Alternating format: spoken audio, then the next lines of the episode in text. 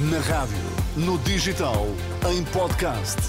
Música para sentir, informação para decidir.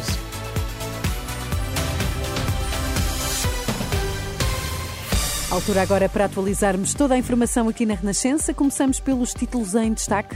Negociações da COP28 entram pela noite dentro em torno do compromisso apresentado pelo Presidente da Conferência. Por cá, um em cada seis portugueses com mais de 50 anos tem insuficiência cardíaca.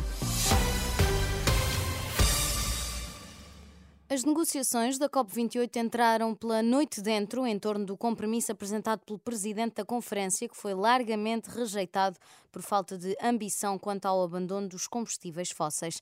Nas primeiras horas do último dia, em princípio da COP28, da Convenção das Nações Unidas sobre Alterações Climáticas, os Estados ocidentais e insulares, nem como africanos e latino-americanos reiteraram a sua posição ao texto durante uma reunião à porta fechada, segundo negociadores contactados pela Associated France Press. Um novo texto deve ser apresentado na próxima manhã. Por cá, um estudo divulgado esta madrugada diz que um em cada seis portugueses com mais de 50 anos tem insuficiência cardíaca, um número que quase duplicou face às estimativas de há duas décadas e cerca de 90% nem sequer sabe.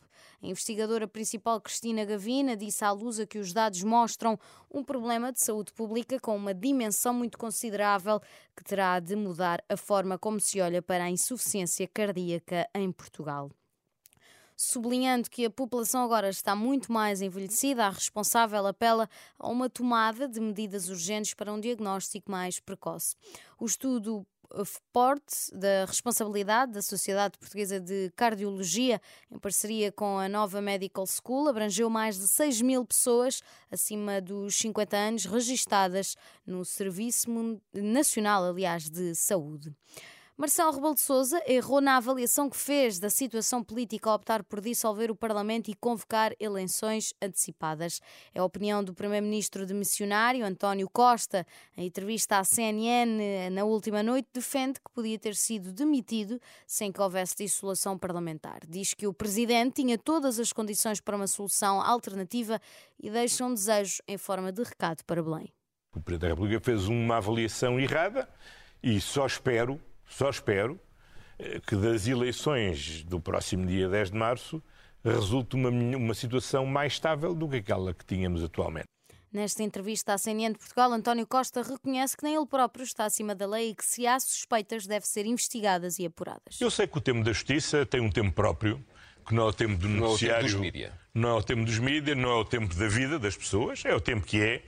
E pronto, eu cá por mim eh, estou conformado Estou conformado, estou magoado, mas estou conformado.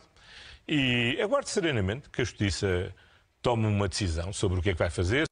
Uma das reações à entrevista de António Costa foi do líder da Iniciativa Liberal. Rui Rocha diz que Costa está aliado da realidade. Um primeiro-ministro que vai falando sempre de números, números que não batem na realidade que os portugueses veem. É esta a imagem que eu guardo de alguém que está já completamente aliado à realidade. Rui Rocha em uma das várias reações à entrevista de António Costa à CNN de Portugal.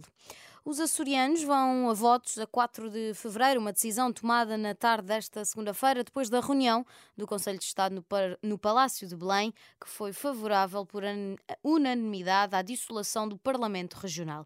As eleições antecipadas acontecem na sequência do chumbo do Orçamento Regional para o próximo ano. O Presidente da República marcou por isso eleições antecipadas nos Açores para o dia 4 de fevereiro.